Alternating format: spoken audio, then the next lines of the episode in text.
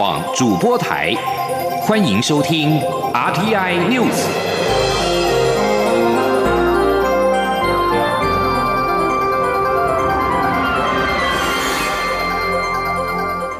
听众朋友您好，欢迎收听这节央广主播台提供给您的 RTI News，我是张顺祥。北检侦办立委涉嫌收贿案，声押十名被告。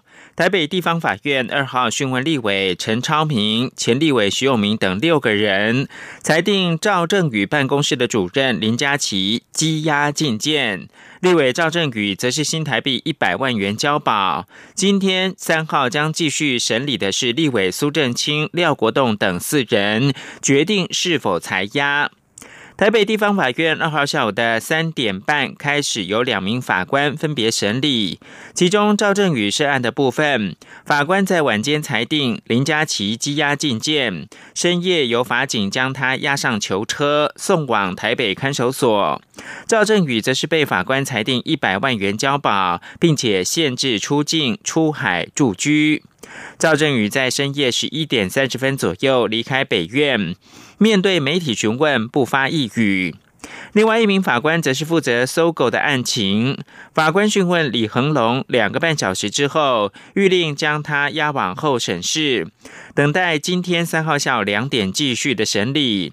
随后陆续审理的是郭克明、陈超明、徐永明等人。深夜时停止讯问，将所有被告暂留候审室。今天三号上午九点将会继续的审理。北院今天依序讯问。于学阳、苏振清、丁富华、廖国栋，以及再次讯问李恒龙之后，将一起裁定涉案的八个人被告是否羁押。结果最快今天下午三点会出炉。而实力纪律委员会二号开会之后决议，如果法院审理之后裁定交保，将请徐永明立即的说明，进行后续的处置。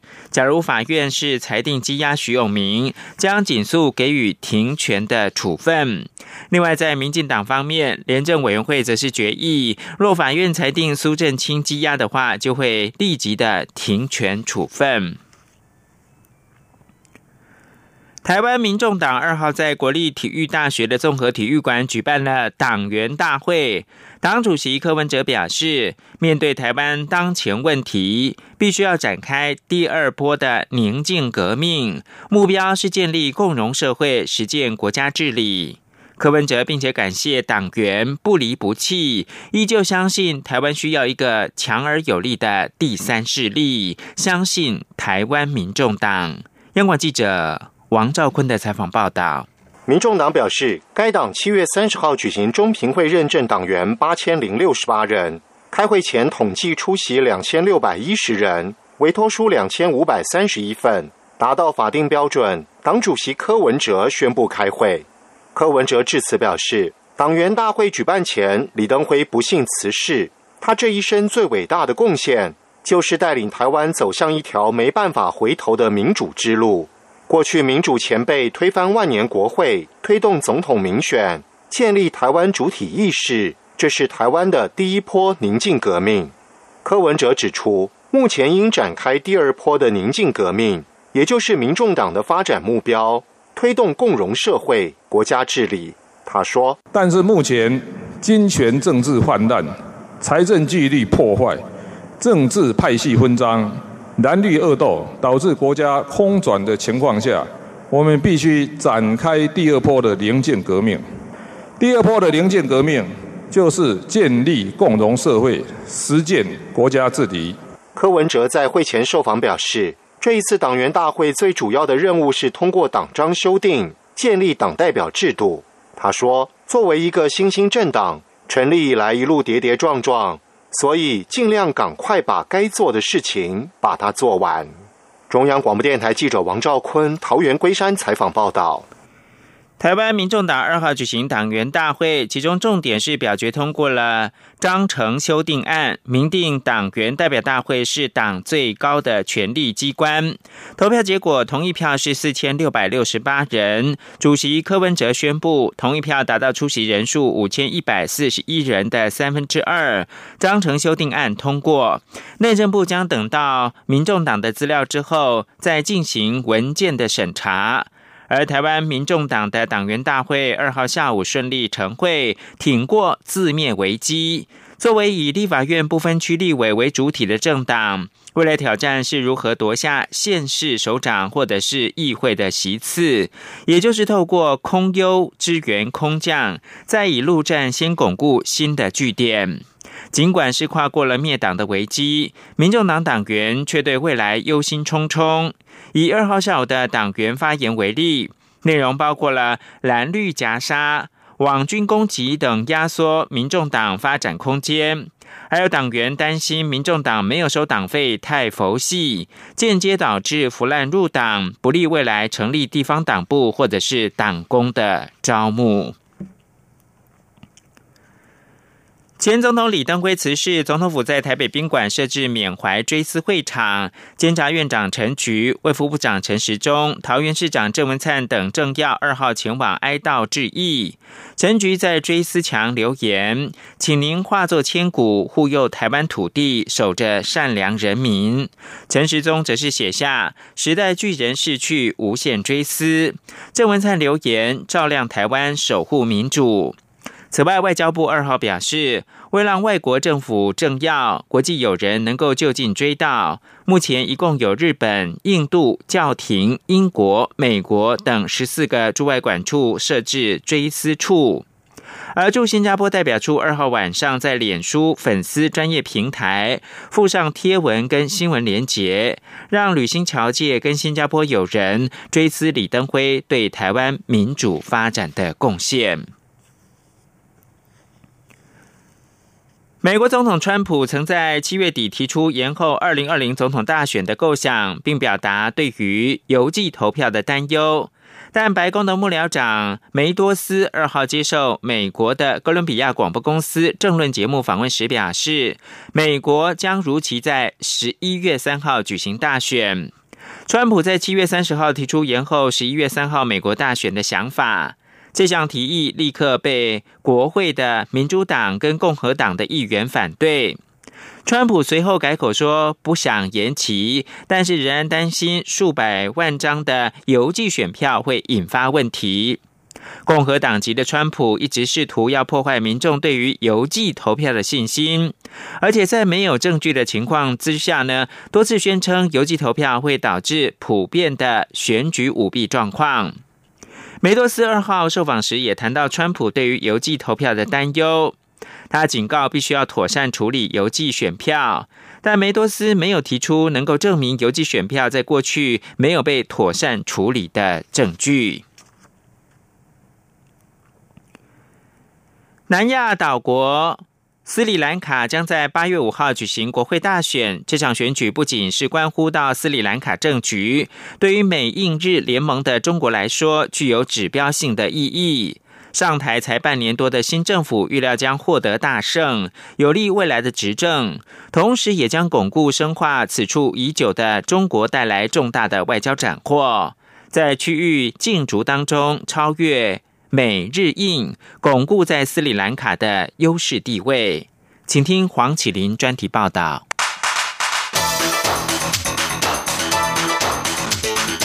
专题报道。斯里兰卡总统戈塔巴耶拉贾帕克萨去年十一月以压倒性胜选上任之后，乘胜追击，要再夺下国会主控权，因此今年三月解散国会，预定八月五号进行改选。执政的斯里兰卡人民阵线党预料将获得胜选，更可能拿下绝对多数，以重新修宪，恢复二零一五年遭到削减的总统部分权力，为未来的施政铺路。由于新政府重回亲中路线，大选的胜利将让长期经营斯里兰卡关系的中国取得对该国的更大影响力。斯里兰卡战略地位重要，也是中国海上丝绸之路最重要的一个环节。多年来介入甚深，从总统大选中大手笔资助特定政党候选人，到对斯里兰卡的大型基础建设计划，包括从新港口、机场到高速公路，提供数十亿美元的资助和贷款。然而，斯里兰卡的经济规模只有八百八十亿美元，但是外债已经膨胀到五百五十亿美元，而中国就占了其中的百分之十。中国利用斯里兰卡无法偿还债务，取得了具战略地位的赫班托达港口九十九年的租用权。虽然新政府宣称将要求中国交回赫班托达的租约，然而拉贾帕克萨向来亲中，而且当初不断推高对中国债务的。正是这位总统的兄长前总统马辛达要索回租约的说法，似乎只是口头上的顺应民意。印度智库国防研究与分析研究所研究员帕塔纳尼克曾向印度媒体说：“租约是行使主权签署的协定，因此不可能废止或大幅更动。如果某些条款被视为对现任拉贾帕克萨的政权至关重要，北京或许会重新考虑。”武汉肺炎疫情的爆发，甚至进一步强化了斯里兰卡对中国的依赖。因为拉贾帕克萨迫切地向中国寻求一笔五亿美元的贷款，以帮助对抗 COVID-19。中国对斯里兰卡境内势力的拉拢，曾经因为过度集中马辛达，在二零一五年遭到重大挫败。当时上台的总统席瑞塞纳就喊出摆脱对中国的依赖。现在重回亲中派执政。中国也将策略改为广泛结盟。日经亚洲评论亚洲区特派员马凯马卡指出，这项策略巩固了中国对地缘政治上的宿敌印度、日本和美国的优势，在斯里兰卡拥有更大的影响力。在金中政府重新上台后，日本、印度和美国等与中国敌对的联盟几乎立即感受到情况的变化。日本是数十年来斯里兰卡最大的债权人。但拉贾帕克萨上任才几个月，就喊停两笔数十亿美元的基础建设计划，其中包括扩建可伦坡港。这项计划是由日本、印度和斯里兰卡前政府签订，原本要抗衡中国的一带一路。日本没有动作，印度对此则是大为光火，尤其拉贾帕克萨阵营在国会大选中，将可伦坡港计划变成一项反印度造势活动的议题。印度的恼怒其来有自，中印边界紧张情势正在升高。印度正要拉拢传统盟友斯里兰卡，在区域上共同抗衡中国。拉贾帕克萨在去年胜选后，印度总理莫迪立即提供斯里兰卡四亿五千万美元的援助，同时两国也在今年初商讨了强化军事与海岸防卫合作的事宜。因此，情况的演变令印度难以接受，认为拉贾帕克萨在玩两面手法。美国也面临类似的窘境。华府在所谓的“千禧挑战计划”之下，提供斯里兰卡四亿八千万美元，协助斯里兰卡的运输与物流基础设施，但也沦为选举口水。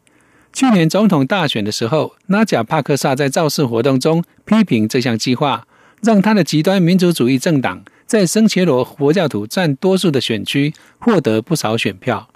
美国可能必须咬牙苦撑，才能够实现包括斯里兰卡在内，在印度洋更长期的战略构想。美国智库海军分析中心南亚分析师萨马兰纳亚克向日经亚洲评论指出，华府对斯里兰卡的注意，显然因为对中国地缘战略的关切而日益升高。斯里兰卡比以往任何时候都更受到关注。斯里兰卡对印度、美国与中国的政策走向将会是一个大问题。尽管中国占有优势，但是斯里兰卡民众对外债高筑、外力干预内政以及领土遭到强迫租借等情势的反感正在升高，逐渐成为斯里兰卡的棘手问题。这是值得注意的发展。以上专题是由编译黄启林撰稿播报，谢谢收听。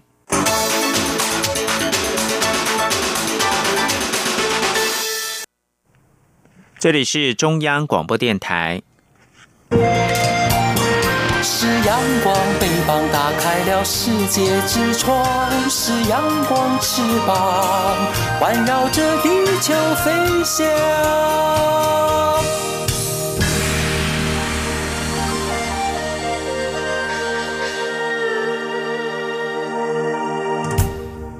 现在是台湾时间清晨的六点四十四分，又过了三十五秒。我是张顺祥，继续提供新闻。中央流行疫情指挥中心二号公布，台湾新增一例境外移入 COVID-19 病例，是二十多岁的女性，案四七五，于今年七月三十一号从菲律宾来台湾探亲。指挥中心表示，这个个案七月三十一号入境的时候没有相关的症状。在机场裁剪之后，由家人开车送到防疫旅馆进行居家检疫。八月一号出现了轻微的发烧，在二号确诊，现在收治住院隔离治疗当中。卫生单位正在调查个案所搭班机之前后两排旅客以框列接触者。截至到目前，台湾累计是四百七十五例确诊，分别是三百八十三例境外移入。五十五例的本土病例，三十六例敦木舰队跟一例代厘清。此外，比利时籍的工程师在台湾被检出确诊 COVID-19。中央流行疫情指挥中心发言人庄仁祥表示，这个个案究竟是在境外或是在本土感染，还有待厘清。但相关的疫调都是以本土感染规格在进行。央广记者。江昭伦报道，指挥中心一号公布，台湾出现一例确诊武汉肺炎感染源，有待厘清个案，为比利时籍离岸风电品管工程师。指挥中心发言人庄仁祥二号表示，目前框列的接触者有三百一十人，都已经裁剪，其中核酸检测一百零九人为阴性，两百零一人检验中。三号起，所有接触者也会进行血清抗体检测。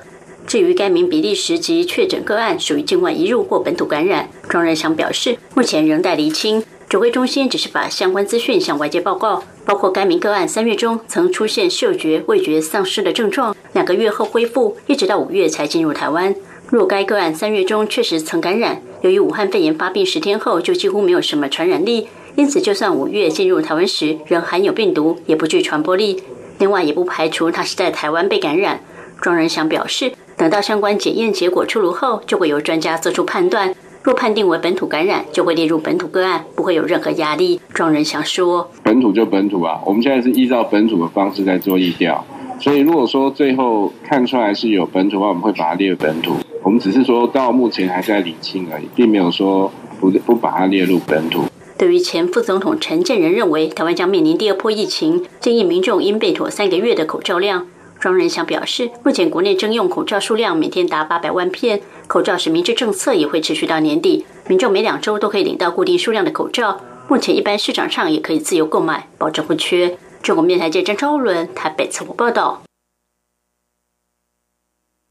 菲律宾 COVID-19 的疫情持续的延烧，菲国政府二号晚间表示，首都马尼拉跟周边的省份将从四号开始实施更严格的防疫封锁的措施，时间会长达两周。菲律宾的医护人员一号才发起迄今声势最浩大的抗议诉求，一共八十个组织参与，合计代表八万名医师跟一百万名的护理师。这些医护人员说。菲律宾在这场抗议战正节节的败退，呼吁政府要采取更严格的管制措施。菲律宾卫生部二号稍早通报，境内新增五千零三十二人确诊染疫，创下了单日通报的新高纪录。菲律宾的疫情严重程度在东南亚各国排名第二，仅次于印尼。而在科索沃。总理霍蒂二号表示，自己确诊感染俗称武汉肺炎的二零一九冠状病毒疾病 （COVID-19），他会在家中自主隔离长达两个星期的时间。在桃园大溪和平老街上面的远古本铺，拥有超过百年的屋龄，第五代的屋主古正军不止整修，让房子登录为历史建筑。还将它转型为长明生活馆。每次的设展，绝大多数都是以家里的藏品为主，而且一定会连结一般人的生活经验跟记忆，堪称是台湾老屋活化的独特典范，也彻底为庶民文化跟庶民生活美学做了绝佳的诠释。记者江昭伦的专题报道。台湾许多老屋重生，往往脱离不了咖啡馆经营的模式。虽然空间精致，但总缺少生命力。桃园大溪和平老街上的圆古本铺却很不一样。拥有一百八十年历史的圆古本铺，昔日为古玉发商号老饼铺，生意相当好。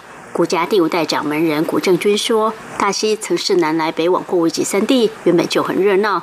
大溪和平老街上第一家有电视机的也是他们。当时所有街坊邻居都会聚集到家里看电视。”可以说，这间老宅承载着古家第五代以来以及当地许多大溪人的记忆。随着时代变迁，古宅一度委托给文史工作室使用。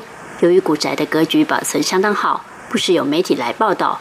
有一回，古正军在飞机上看到杂志介绍大溪老宅，他一看，这不就是自己的老家吗？才惊觉，在外人眼中，他们觉得平凡的房子原来这么美。后来有一次，他前往中国大陆参与相关老屋火化的案子。自家古宅又被当成例子，这才促使古正军决定返家接手古宅。古正军接手后，两千零九年将古宅登录为历史建筑，并启动修复。修复过程一直持续到今天仍在进行，而且也很特别。就算是无用的屋瓦，也都会巧妙镶嵌在空间设计内，不会任意丢弃。而三进的格局空间也让整个古宅通风相当好，搭配巧手种植的植栽，让古宅充满生机。民众参观时，偶尔还可以看到修复团队持续修复斑驳墙壁，显示古家人对自家老宅的爱护之心。而让远古本铺一炮而红，是因为古正军发起不老职人讲座，邀请当地长者亲自说自己的生命故事、老街的在地故事，传承生活价值与经验，并邀请视觉艺术家邱垂龙用镜头记录下来，结果红到国外。这几年，吸引许多外国人或艺术家纷纷造访远古本铺，与不老职人们交流。远古本铺的美也为更多人所知道。吴正军说：“不老职人，我觉得是非常有力的穿透性，因为普遍老人家老化这件事情是是世界的的状态，但是那个状态，大家都都是用消极的方式，觉得老人家是要被看护的。那我不是，我是创造一个让老人家被看见，所以他的。”他的自己的自己的那个运作力就会很强，因为他觉得说他还有他还有价值，可以用经验价值跟人家分享。此外，古正军也将远古本铺定位为长明生活馆，而每一次的策展，绝大多数展品都来自家里的收藏。由于家里许多器皿、生活物品都具有一定美感，加上古爸爸过去在东河乐器服务、贩售和和钢琴，平时就会接触艺文活动，因此也收藏大量的黑胶唱片。另外，古爸爸也收集日本石灰页书，也就是风景明信片，偶尔也玩照相机、摄影机，可说是文艺爱好者。古正军则是四个兄弟姐妹中最像古爸爸的，走遍世界各地，四处买竹器、漆器、陶器、茶具、织布、木质家具等等，数量之多，还得另寻专门空间摆放，而且每一件拿出来都能感受到古家人的美学品味。古正军同时善用自己多年广告企划经验，不时推出展览，把家里的好东西拿出来分享。今天展茶具，古朴木架子就成为配角；明天展古董家具，收藏的日本织布又变成了配角。偶尔办活动，这些展品也可以拿出来实际使用，把生活物品重新定位，生活美学自然就出现。古正军说：“所以我们把很多家里的器皿把它重新定位。它以前可能是一个短挖工，但是我们这个短挖工现在不一定是放菜，它可能是小小的几个茶匙或者是几朵花，它就会很漂亮。所以有时候我们把那短挖工提来养鱼，因为你只要把它重新定位，它就会是一个美的东西。所以你会发现我们家很多的那个那个箱子有没有？我们这次的箱子就是说，我们常常讲说那个展品的展价比那个展品。还有价值，下面都是好几十年的那些木柜子，或者是花窗啊，或者什么的，我们都觉得它可以变成主角，它也可以变成配角，是视它的状态而定。古正军说，他们策划每一次展览，一定会连接一般人的生活经验或记忆，也因此无需卖弄很有学问的文字描绘，参观者看到物件自然会非常有感。可说博物馆、美术馆做不到的事，远古本铺做到了。古正军说：“台湾现在不缺展展场，它缺的是这样的空间。我也不需要有太多的展是非常高级的，你只要落入生活的，但是它有一些美学的素养，因为它的生命力并不是说我们凭空去想一个展，而是它有脉络可循的。每一个来参展的人看到一个跟他们内心是有触动感的，他们就话匣子一打开，就是说哇，他们好感动哦，这些东西可以来做展。那如果我们把脉络找出来的话，这些展是做不完。我觉得这个才才是真正的庶民文化里面的生命力。不仅如此，如此古朴有特色的空间，也成为各种艺文表演的绝佳空间。掌中戏、音乐、舞蹈都来了。最近配合古宅举办夏日影音展，远古本铺一方面展出古爸爸的黑胶唱片收藏，也在和平老街上放映电影，重现过去街坊邻居齐聚一堂的氛围。远古本铺还结合台科大学生，利用 AR 扩增实境，重现古宅的历史场景，接轨科技。一个房子要有人气，还得要有一个厨房。几年前开始，远古本铺三进空间也打造了名为“品香食熟”的厨房与饮食空间，长出着人称瑞珍姐，是大溪黄大木豆干第四代黄瑞珍，烧得一手好菜，民众只要提前预约就可以享用无菜单料理。八月份就有驻华大使团预约参访远古本铺，也没有忘记要享用一下著名的品香食熟美食。最有趣的是，预约用餐时，若谷正君与谷妈妈正好也在，就有机会听两人聊起远古本铺的修复故事、大溪老街的过往今来。整个过程就如同朋友造访家里，轻松又自在。点着超多的古正君还想到。百年老屋总能勾起很多人的回忆，因此每年过年期间、端午、中秋等节日，远古本铺也会举办应景活动。像是今年端午节，就邀请长者在古宅内完整示范包粽子的流程，同时开放民众参与，感受节日的气氛，特别有味道。和其他活化老屋不同的是，走进远古本铺会让你有如穿越时光，回到古早时代，回忆起过去的时光，感觉很魔幻。但呈现在眼前的人事物却活生生且扣合当代，不显旧，反而让人沉浸在充满美感的氛围中。如此独一无二的老屋活化案例，只此一家，别无分号。中国电台记者桃园大溪采访报道。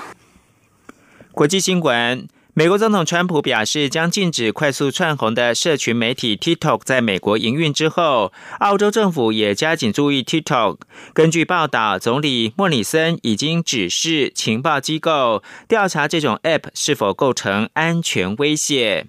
澳洲的内政部也在调查政府可以采取什么样的做法，控制 TikTok 造成的隐私或者是资讯安全的风险。报道又说，内政部也在注意中国热门的即时通讯软体微信。这款软体在澳洲有超过两百万人使用。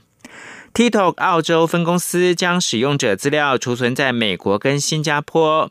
公司坚称，用户无需担心各自遭到侵害。此外，美国国务卿蓬佩奥二号说。美国总统川普很快将对直接把数据资料持续提供给中国政府的中国软体企业采取行动，原因是这些企业的行为可能会损害到美国的国家安全。川普在七月三十一号已经表示，他将动用紧急经济权力法，或者是发布行政命令，禁止中国的字节跳动公司旗下快速窜红的 TikTok 影音软体在美国营运。美国当局担忧 TikTok 可能会成为北京搜集情报的工具。美国太空探索科技公司 SpaceX 的太空船“飞龙奋进号”二号载着两名太空人从太空返回到地球，并以溅落（这个是水花溅落的溅落的方式呢）顺利降落在墨西哥湾的海域。SpaceX 在五月三十号，佛罗里达州甘乃迪太空中心成功的发射这艘太空船，将美国国家航空暨太空总署的太空人赫尔利跟班肯送上了国际太空站。